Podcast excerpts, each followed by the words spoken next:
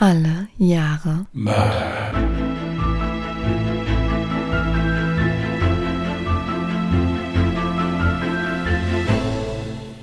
Herzlich willkommen zu Alle Jahre Mörder, der True Crime Podcast mit Christian, hallo. Und Jasmin. Hi. einen schönen Sonntag gewünscht, ihr Lieben. Hier wären wir wieder. Und Jasmin hat was zu sagen. Genau. Also ich hoffe wirklich ganz, ganz, ganz stark, dass diese Aufnahme jetzt meinerseits keine Fehler drin haben wird, denn wir haben direkt vor diesem Podcast gerade ungedingst aufgenommen und aus Gründen, die ich nicht nachvollziehen kann, waren ab und zu Störsignale drin, also wie ein Rauschen, was vergessen wurde rauszunehmen. Ich kann mir nicht erklären, woher es kam. Und ich konnte sie auch leider nicht entfernen. Deswegen diejenigen, die jetzt die letzte Folge gehört haben, ja, wir wissen es. Und sorry, kommt hoffentlich das nächste Mal nicht nochmal vor.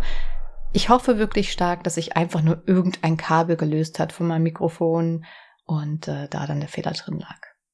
Ja, das hoffe ich mit. Wie gesagt, Technik, manchmal ist es halt eben so. Oder Katzen. Ja, ich möchte nur kurz darauf hingewiesen haben, dass Gizmo heute zweimal auf meinem äh, Interface Ja. rumgekrabbelt ist. Hör auf, dich zu beschweren, du hast wenigstens noch Hausschuhe. So, ähm, Gut.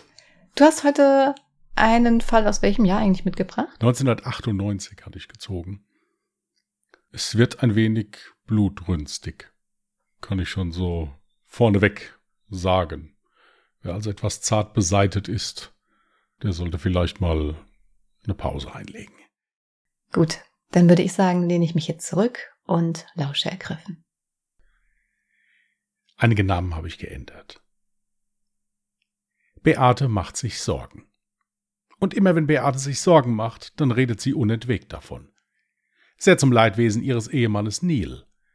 Aber er ist es auch irgendwie schon gewöhnt. Was ist nur mit Monika? Es passt nicht zu ihr, sich nicht zu melden. Wir waren doch gestern verabredet, sagt Beate einmal mehr mit kritischer Stimme zu ihrem Mann. Na ja, sie hat halt auch viel um die Ohren, antwortet Neil und startet damit den gefühlt tausendsten Versuch, seine Frau zu beruhigen. Aber wirklich glaubt er nicht daran, dass er mit der Aussage Erfolg hat. Und Nils Aussage war auch mehr als zutreffend. Monika Florin hatte aktuell wirklich viel um die Ohren. Im Jahre 1993 zog die Deutsche gemeinsam mit ihrem Mann Thomas nach Namibia, um sich hier gemeinsam eine neue Existenz aufzubauen. Hierfür beantragten die beiden ein Arbeitsvisum, welches ihnen auch schnell genehmigt wurde. Dem Umzug bzw. der Auswanderung stand nun nichts mehr im Weg. Ein Jahr später wurde geheiratet und Tochter Anna kam auf die Welt. Zwei Jahre später komplettierte dann Sohn Lars die Familie. Thomas Florin hatte seine Frau mit seinen Versprechungen, in Namibia Großes auf die Beine zu stellen, dazu bewegt, mit ihm gemeinsam den Westerwald zu verlassen und in die Ferne zu ziehen. Der gelernte Koch konnte im Allgemeinen sehr gut reden und er hörte sich dabei auch noch viel lieber zu. Egal welche These jemand anderes aufstellte, Thomas Florin konnte immer noch einen oben draufsetzen. Aber wo Licht ist, ist bekanntlich ja auch viel Schatten. Und das war auch hier mehr als nur der Fall. Denn hinter Thomas großspuriger Art verbarg sich in vielen Fällen nicht mehr als nur heiße Luft. Während Monika sehr gut in ihrem neuen Leben in Namibia klarkam und schnell einen Job sowie Anschluss fand, unter anderem auch mit Hilfe ihrer Freundin Beate, die ebenfalls aus Deutschland stammt und nach Namibia ausgewandert war, pendelte Thomas von Job zu Job und bekam nicht wirklich etwas auf die Beine gestellt. Dies führte dann so weit, dass die namibische Regierung Thomas Arbeitsvisum Anfang 1998 nicht verlängerte und ihn dazu aufforderte, das Land zu verlassen. Vergebens versuchte Thomas seine Frau Monika von der Rückkehr nach Deutschland zu überzeugen. Monika hatte sich in Namibia aber ein schönes und strukturiertes Leben aufgebaut und auch die gemeinsamen Kinder fühlten sich sichtlich wohl in dem Land. Was allerdings alles andere als gut verlief, war die Ehe der beiden. Thomas und Monika lebten nur noch wegen den Kindern zusammen und führten ihr Leben quasi jeder für sich. Von getrennten Schlafzimmern bis hin zur getrennten Haushaltskasse standen die Zeichen auf Trennung. Ein weiterer Faktor, der das Leben im Hause Florin mehr als aus dem Gleichgewicht brachte, war, dass Monika einen neuen Mann in ihrem Leben hatte. Laut der Aussage von Zeugen soll sie auch unverblümt Hand in Hand mit ihm durch die Innenstadt gelaufen sein. Hierüber war Thomas dermaßen verärgert, dass Monikas neuer Freund unangenehmen Besuch von dem total erbosten Thomas auf seiner Arbeitsstelle bekam. Der anschließende Streit zwischen Monika und ihrem Noch-Ehemann führte laut Aussagen aus dem Umfeld von Monika zum endgültigen Entschluss ihrerseits, mit den Kindern in Namibia zu bleiben und nicht mit Thomas zurück nach Deutschland zu gehen. Die Tatsache, dass Monika in Namibia bleiben möchte, scheint Thomas augenscheinlich wenig bis gar nicht zu berühren. Allerdings möchte jeder von den beiden die Kinder bei sich haben und dies führt immer wieder zu heftigen Auseinandersetzungen. Am 23. Mai 1998 geht es im Hause Florin wieder einmal um dieses Thema. Monika weigert sich vehement, Thomas die Kinder mit nach Deutschland zu geben. Wut in Brand verlässt der 31-Jährige daraufhin das gemeinsame Haus und fährt mit quietschenden Reifen davon. Thomas steht unter Druck. Nicht nur, dass er bei Monika mit seinen Forderungen keinen Schritt weiterkommt, es sitzt ihm auch noch das immer näher rückende Visaende im Nacken. Ein Verbleib über dieses Visa hinaus würde eine Strafe oder sogar Haft zur Folge haben. Das möchte Thomas auf keinen Fall riskieren und macht sich immer noch sichtlich wütend auf den Weg, um seine Papiere für die Ausreise aus Namibia zu organisieren. Ebenso kümmert er sich um den Flug. Hierfür bestellt er drei Tickets, eines für sich und zwei für seine Kinder. Das war keinesfalls ein Zufall, denn schon auf dem längeren Weg zur deutschen Botschaft wächst in Thomas ein teuflischer Plan heran. Einige Tage überlegt er, wie er es doch schaffen könnte, seine Kinder mit nach Deutschland zu nehmen, bis er für sich und seine Familie eine tödliche Entscheidung trifft. Es ist der 3. Juni 1998, als Thomas seinen Plan in die Tat umsetzt. Wieder einmal entbrennt ein Streit mit seiner Frau über die Zukunft der Kinder. Doch diesmal soll dieser nicht mit einem von Thomas wutentbrannten Abgängen aus dem gemeinsamen Haus enden. Nein, diesmal soll ein Mensch sein Leben dabei lassen. Nachdem sich beide Streitparteien kurz in unterschiedliche Räume getrennt haben, ergreift Thomas den Hammer, den er sich schon bereitgelegt hatte. Rücklings schleicht er sich an die ahnungslose Monika heran, die gerade im Schlafzimmer die Wäsche zusammenlegt, und schlägt ihr erbarmungslos mehrfach auf den Kopf. Monika geht zu Boden und erliegt wenig später ihren schweren Kopfverletzungen. Schlimm ist, dass dieser Teil der Tat noch der harmloseste ist. Denn um die Spuren des brutalen Mordes zu vertuschen, hat sich Thomas einen grausamen Plan zurechtgelegt. Er zerrt die Leiche seiner Ehefrau ins Badezimmer und beginnt damit, sie zu zerstückeln. Bei seinen vorherigen Überlegungen hatte sich Thomas lange Gedanken darüber gemacht, wo er die Leiche nach der Tat entsorgen könnte. Ein Herausschaffen aus dem Haus wollte er aufgrund der Gefahr des Entdecktwerdens allerdings vermeiden. Da der gelernte Koch allerdings wusste, dass schon nach kurzer Zeit ein Verwesungsgeruch wahrnehmbar sein würde, entscheidet sich Thomas für eine perverse Art, die Leichenteile seiner ermordeten Frau zu entsorgen. Hierfür stellt er einen großen Topf auf den Herd und beginnt die Teile darin abzukochen. Im Anschluss beginnt Thomas mit der akribischen Reinigung des Hauses, um somit die Spuren seiner brutalen Tat zu vertuschen. Ortswechsel. Beate macht sich immer noch Sorgen und hat nun einen Entschluss gefasst. Sie möchte zu ihrer Freundin Monika gehen und selbst nach dem Rechten schauen. Da sich die beiden Häuser in unmittelbarer Nähe befinden, ist Beate schnell vor Ort und klingelt an der Tür. Nach kurzer Zeit öffnet ihr Thomas und bittet sie herein. Schon beim Betreten der Wohnung bemerkt Beate, dass Thomas irgendwie hektisch und auch ein wenig zerstreut wirkt. Auf ihre Frage hin, wo denn Monika sei, antwortete Thomas abfällig, dass Monika nach Cape Town verschwunden sei und dort mit ihrem neuen Lebensgefährten leben würde. Danach klagt er nochmal sein Leid, dass sie viele Dinge einfach mitgenommen und ihn und die Kinder einfach zurückgelassen habe. Auch auf Kontaktversuche würde sie nicht reagieren. Beate nimmt die Äußerungen von Thomas mehr als misstrauisch zur Kenntnis, lässt sich aber nach außen hin erstmal nichts anmerken. Innerlich beginnt es allerdings in ihr zu arbeiten. Sie ist schon nach kurzer Überlegung sicher, dass ein solches Verhalten in keiner Weise zu ihrer Freundin passt. Denn zum einen würde Monika zwar vielleicht Thomas, aber niemals ihre Kinder Hals über Kopf verlassen, und zum anderen hat sie sich mit Haus und Job ein Leben in Zweckerbund aufgebaut, welches sie gar nicht zurücklassen müsse. Denn bald würde sie ohnehin alleine im Haus leben, da Thomas ja wieder zurück nach Deutschland muss. Bleibst du zum Abendessen? fragt Thomas Beate beiläufig. Ja, gerne, antwortet Beate mit gespielter Freundlichkeit. Ihr behagt die ganze Situation gar nicht aber sie hofft mit ihrem längeren Verbleib im Haus vielleicht noch einiges an Informationen zu bekommen. Bei ihrem Gang zum Esstisch fällt ihr ein großer dampfender Topf auf dem Herd auf.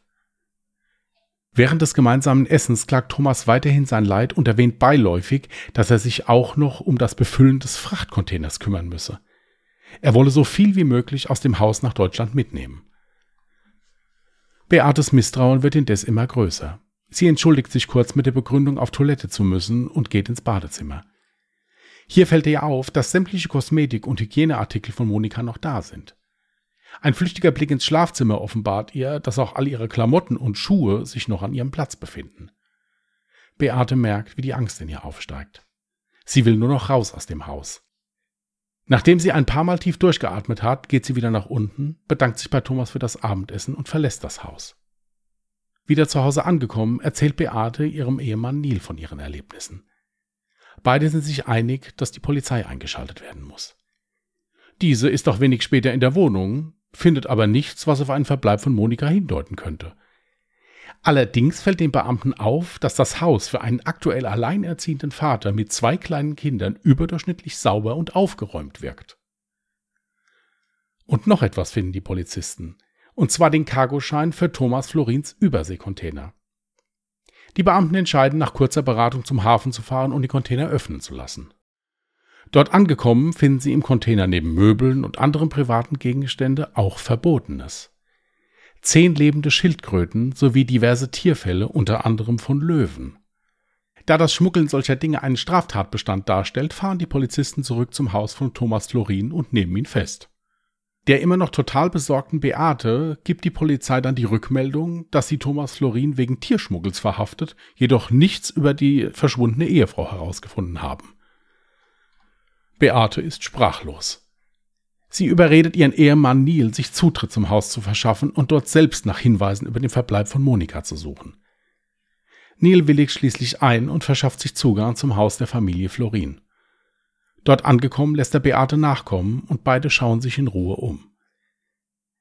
Nachdem beide sich alle Zimmer angeschaut haben und feststellen, dass nahezu alle persönlichen Gegenstände von Monika Florin sich noch im Haus befinden, sind sie sich einig, dass Monika auf keinen Fall von zu Hause abgereist ist. Im Anschluss kommt ihnen noch die Idee, auf dem Dachboden nachzusehen.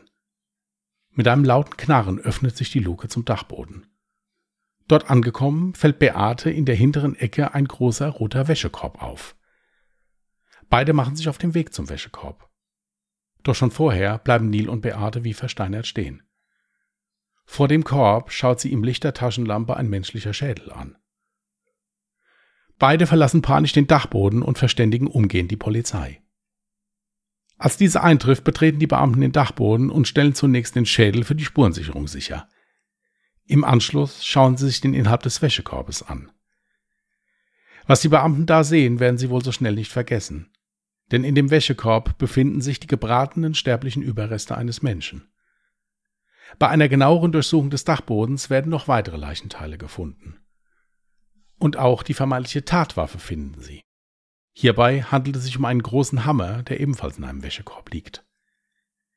Beim Verlassen des Dachbodens fällt einem der Beamten wieder ein, dass er beim ersten Besuch der Polizei das Haus für übertrieben sauber hielt. Hat der Mörder alles nach der Tat gereinigt? Eine Leiche auf so brutale Art und Weise zu verstümmeln, muss doch für ein wahres Blutbad gesorgt haben. Oder war der Fundort nicht der Tatort? Fragen, die erstmal nur die Spurensicherung beantworten kann. Die Kriminaltechniker setzen die mit Wasserstoffperoxid versetzte Lösung Luminol ein. Diese macht es möglich, auch weggewischte Blutflecken unter Schwarzlicht zu sehen. Als die Ermittler Bad und Schlafzimmer mit Schwarzlicht ausleuchten, stockt ihnen der Atem. Sowohl das Badezimmer als auch das Schlafzimmer waren vor der Reinigung blutüberströmt. Die Polizei hat genug gesehen und macht sich auf den Weg ins Gefängnis, wo Thomas Florin noch auf seine Anklage wegen Tierschmuggels wartet. Die Beamten eröffnen ihm, dass er dringend tatverdächtig ist, seine Frau auf bestialische Art und Weise umgebracht zu haben. Mit dem Vorwurf konfrontiert, streitet Thomas Florin erstmal alles ab. Und dies soll auch bis heute so bleiben. Ende 1999 startet dann der Prozess wegen Mordes sowie Tierschmuggels in mehreren Fällen. Vor Gericht bleibt Thomas Florin weiter bei seiner Aussage, dass er seine Frau nicht umgebracht habe. Seine Anwälte versuchen dem Gericht glaubhaft zu machen, dass die Staatsanwaltschaft ja nicht beweisen könne, dass es sich bei dem gefundenen Blut tatsächlich um menschliches Blut handle. Es könnte auch das Blut eines Tieres sein, welches nach der Jagd zerlegt wurde. Eine fadenscheinige Strategie, die selbstverständlich nicht zum Erfolg führt. Auch die Tatsache, dass Thomas im Vorfeld nur drei Rückflugtickets nach Deutschland gebucht hatte, spricht nicht gerade für seine Unschuld. Am 22. Dezember 1999 dann das Urteil. Thomas Florin wird wegen Mordes zu lebenslanger Haft sowie zusätzlichen drei Monaten wegen Tierschmuggels verurteilt. Der Schuldspruch des Mannes, den die Presse seit Beginn der Verhandlung den Swakopmund Butcher, also den Metzger von Swakopmund nennt, sorgt für ein großes Medienecho. 2016 versucht Thomas Florin seine Freilassung gerichtlich zu erwirken, scheitert jedoch dabei. Seinen nächsten Antrag kann er 2024 stellen. Irgendwie erwischst du immer die Fälle, wo menschliche Überreste noch gekocht werden oder krass zerstückelt werden. Ziemlich heftiger Fall auf jeden Fall. Was ich mich schon von Anfang an gefragt habe, die zwei hatten zwei Kinder. Ja. Wenn er das alles getan hat, wo haben sich in dieser Zwischenzeit weil das muss ja wirklich ein langer Zeitraum gewesen sein. Ich glaube mal nicht, dass das so schnell geht, eine Leiche zu zerstückeln und dann zu kochen. Also was haben die Kinder denn nichts mitbekommen und wie alt waren die zu dem Zeitpunkt ähm, ungefähr? Die Kinder waren zu dem Zeitpunkt zwei und vier. In einer Quelle stand zwei und fünf Jahre alt. Aus einer Quelle ging hervor, dass beide Kinder schon in den Kindergarten bzw. Kita gegangen sind. In Namibia gab es in dieser Siedlung wohl einen deutschsprachigen Kindergarten. Da waren beide. Es geht tatsächlich aus keinen der Quellen hervor, ob die Kinder zum Tatzeitpunkt in der Wohnung waren. Ich persönlich würde es jetzt mal vermuten, aber seine Vermutung von mir, dass sie zu dem Zeitpunkt nicht in der Wohnung waren, jedoch abends zum Abendessen da waren, als der Topf auf dem Herd stand. Ich habe da jetzt keine Ahnung, ja. Aber ich meine, er ist jetzt auch kein Gerichtsmediziner oder aus der Medizin gewesen.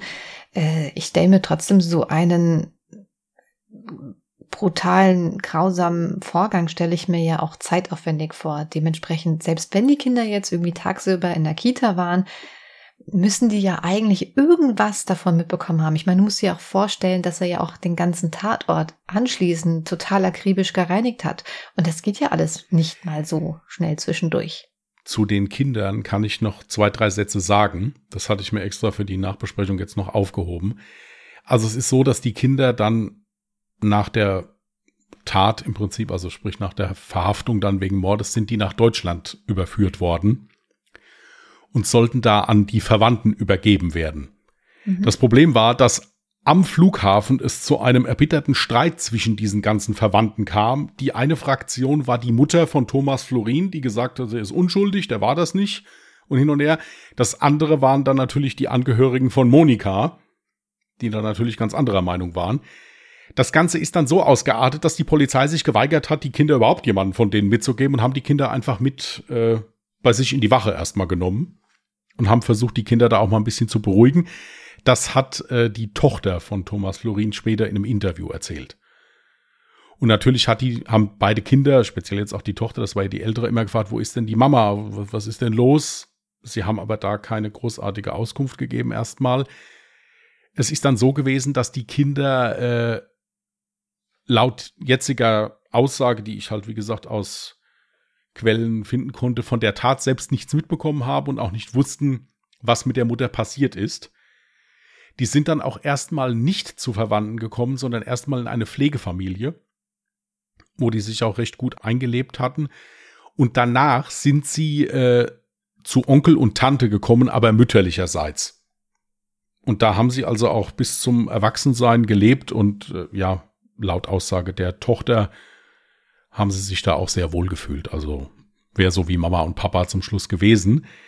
Die Tochter ähm, nennt sich auch gar nicht mehr, also wenn man das Interview gelesen hat, dass sie sagt, mein Vater, sie redet ihn immer nur an mit der Vater von Lars. Also der Sohn hält zu seinem Vater gemeinsam mit der Mutter von Thomas Florin. Der war auch äh, mehrfach in Namibia, als unter anderem diese Berufungsverhandlung da war. Und der unterstützt also, dass sein Vater aus dem Gefängnis kommt. Die Tochter hat jeglichen Kontakt abgebrochen und möchte auch keinen Kontakt mehr. Genau das lässt mich ja vermuten, dass die Tochter vielleicht doch schon alt genug war, um sich vielleicht an irgendwas erinnern zu können, was sie vielleicht auch irgendwo verdrängt. Weil du sagtest ja, sie kann sich ja auch an diesen Tag erinnern, wo sie zurück nach Deutschland gekommen sind und sie dann erstmal von der Polizei aufgenommen wurden. Vielleicht ist das der Grund, warum sie auch nicht wie ihr Bruder oder wie die Mutter halt eben äh, zu Thomas hält. Das ist durchaus möglich, wie gesagt, kann ich aber nicht belegen. Ist, ist, ist durchaus im Bereich des Möglichen, gebe ich dir recht, ja. Ja, dann hatte ich mir noch notiert, das ist schon krass. Also wenn er nicht versucht hätte, die Schildkröten zu schmuggeln, wäre sein Mord wahrscheinlich gar nicht erst aufgedeckt worden. Weil ich denke mal nicht, dass ähm, Beate oder ihr Mann den Mut gehabt hätten, sich auch so in diesem Haus umzusehen. Ich meine, sie hätten ja dann auf den Dachboden gemüsst. Sie hätten ja in der Wohnung selber oder halt in dem Haus selber hätten sie ja auch nichts Auffälliges vorgefunden. Außer der Tatsache, dass halt eben alle privaten Gegenstände von seiner Frau noch anwesend waren. Ja, das ist tatsächlich eine, eine absolut interessante Überlegung. Also ich gebe dir recht, dass es bestimmt vorteilhaft war, dass der da inhaftiert war und keiner im Haus war. Wobei das, was ich jetzt so über diese Nachbarin und eigentlich so beste Freundin von der Monika gelesen habe, ist halt, dass die sich fürchterliche Sorgen gemacht hat. Und ich denke, die wäre da dran geblieben. Ob das jetzt natürlich so schnell gegangen wäre dann und ob er nicht in der Zwischenzeit dann die Leichenteile noch weggeschafft hätte, wovon ich ja ausgehe. Ich denke nicht, dass der die da oben stehen lassen wollte. Das wäre eh sowieso die nächste Überlegung gewesen. Er hat generell Angst gehabt, dass da irgendwas entdeckt wird und hat sich darum gekümmert, dass auch gar kein Geruch entsteht. Aber ich meine, es bleiben ja trotzdem Überreste. Ich meine, du hast ja auch erzählt, dass dieser Schädel ähm, ja auch offensichtlich da auf dem Dachboden lag. Ja, ja, das war aber nur noch der Knochenschädel. Also es war jetzt ja, kein. Ja, aber äh, trotzdem ja. müsstest du das ja auch entsorgen. Und auch das wäre natürlich auffällig. Absolut. Also ich, ich äh, da habe ich auch längere Zeit beim Schreiben drüber nachgedacht, okay, was hatte der damit jetzt noch vor? Ja, also äh, wollte der das jetzt wirklich da stehen lassen, so nach dem Motto aus dem Augen, aus dem Sinn?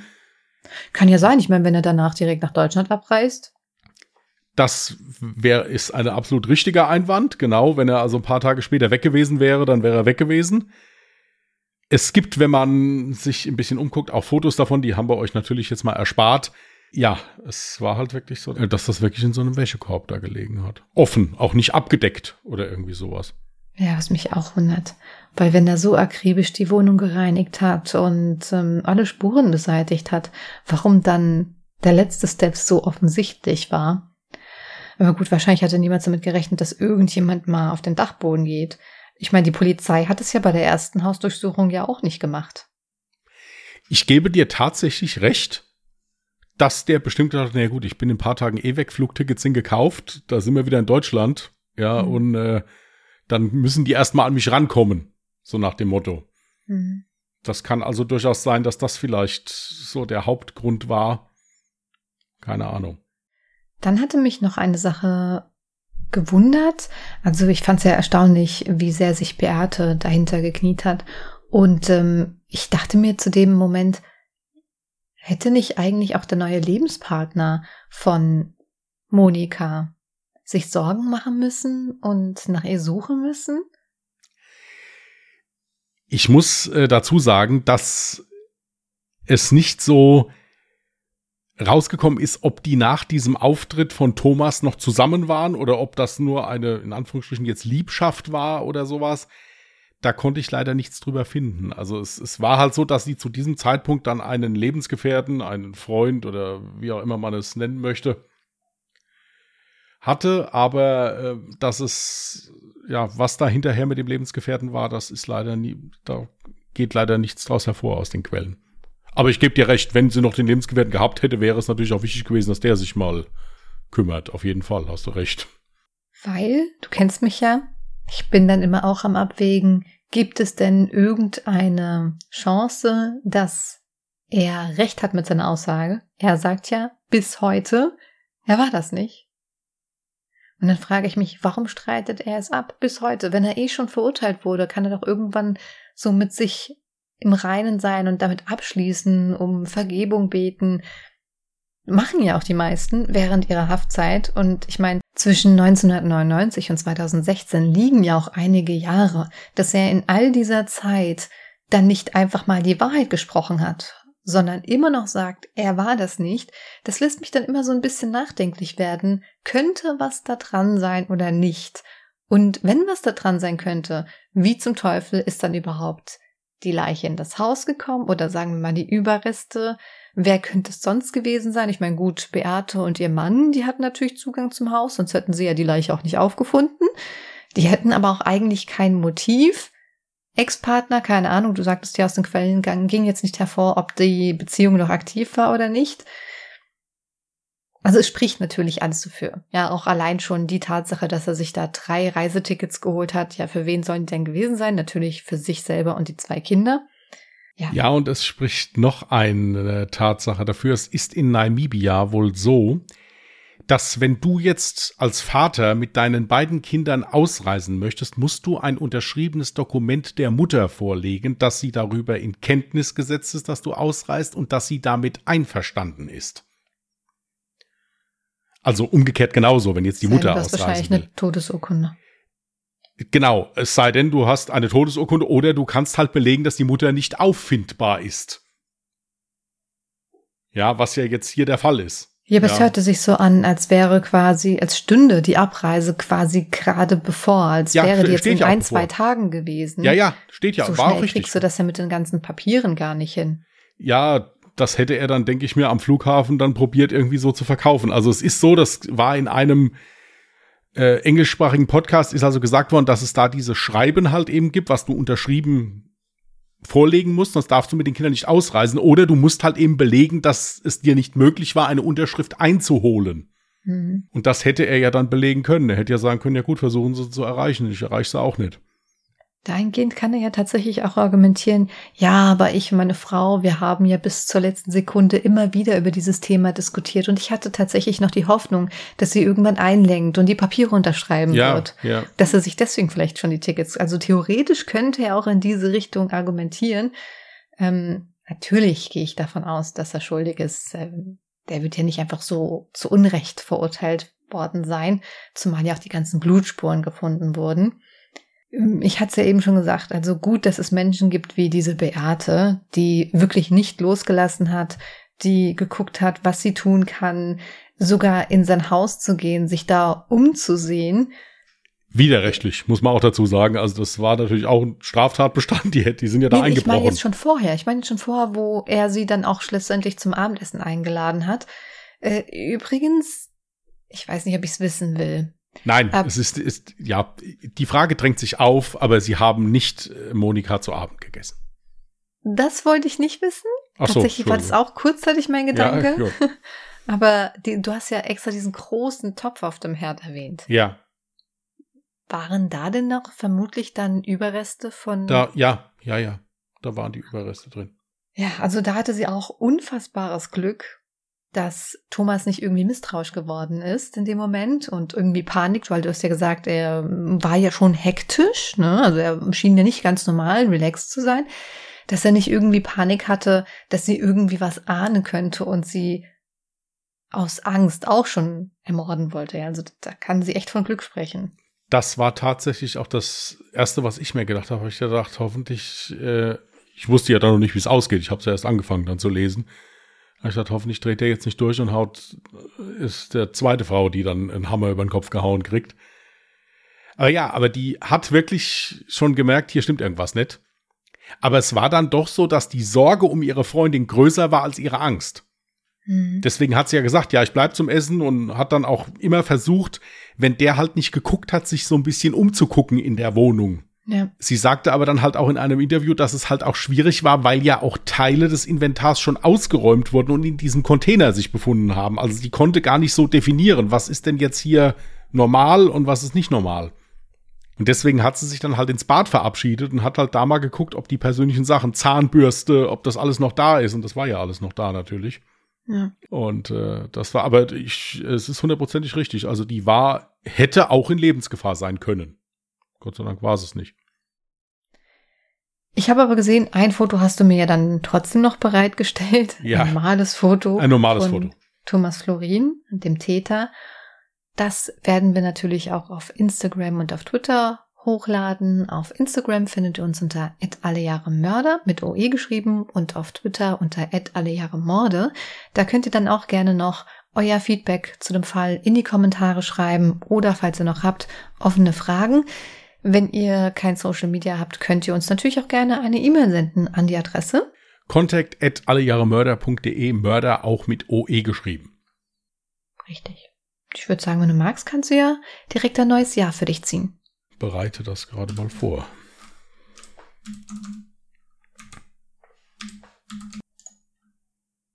Ich komme nicht aus den 90ern, 1992. Hatten wir bislang zweimal und noch keine Fallvorschläge. Okay.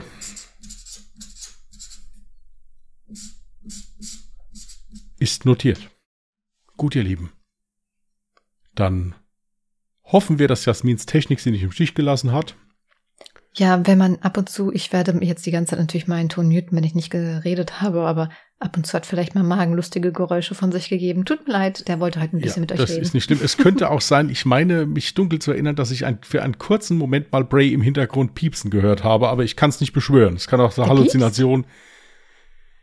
Ja, das macht er immer, wenn er nicht so da reinkommt, wo er gerade rein will oder piepsen. sowas. Ja, piepsen, piepsen, halt so äh, hochoktavige Geräusche, sagen wir es mal so. Naja, wir, wir, sind ja nicht in einem professionellen Studio, ne? Nein, wir sind, sind ja wir bei nicht. uns zu Hause. Wir haben sehr viele Störfaktoren und versuchen trotzdem immer das Bestmöglichste für euch rauszuholen. Ja, und wenn wir das nicht schaffen, muss Jasmin halt eben beim Schnitt Wunder vollbringen. Hat sie auch schon oft genug gemacht. So, in diesem Sinne, ihr Lieben, wünschen wir euch einen guten Wochenstart. Passt gut auf euch auf. Und äh, wir hören uns dann, wenn ihr wollt, Mittwoch bei Ungedings ist unser anderer Podcast. Da geht es deutlich lustiger und friedlicher zu. Oder halt am Sonntag hier wieder bei alle ihre Mörder. Im besten Falle bei beidem. Bis dahin, bleibt anständig, bleibt vernünftig und tschüss. Macht's gut. Bye.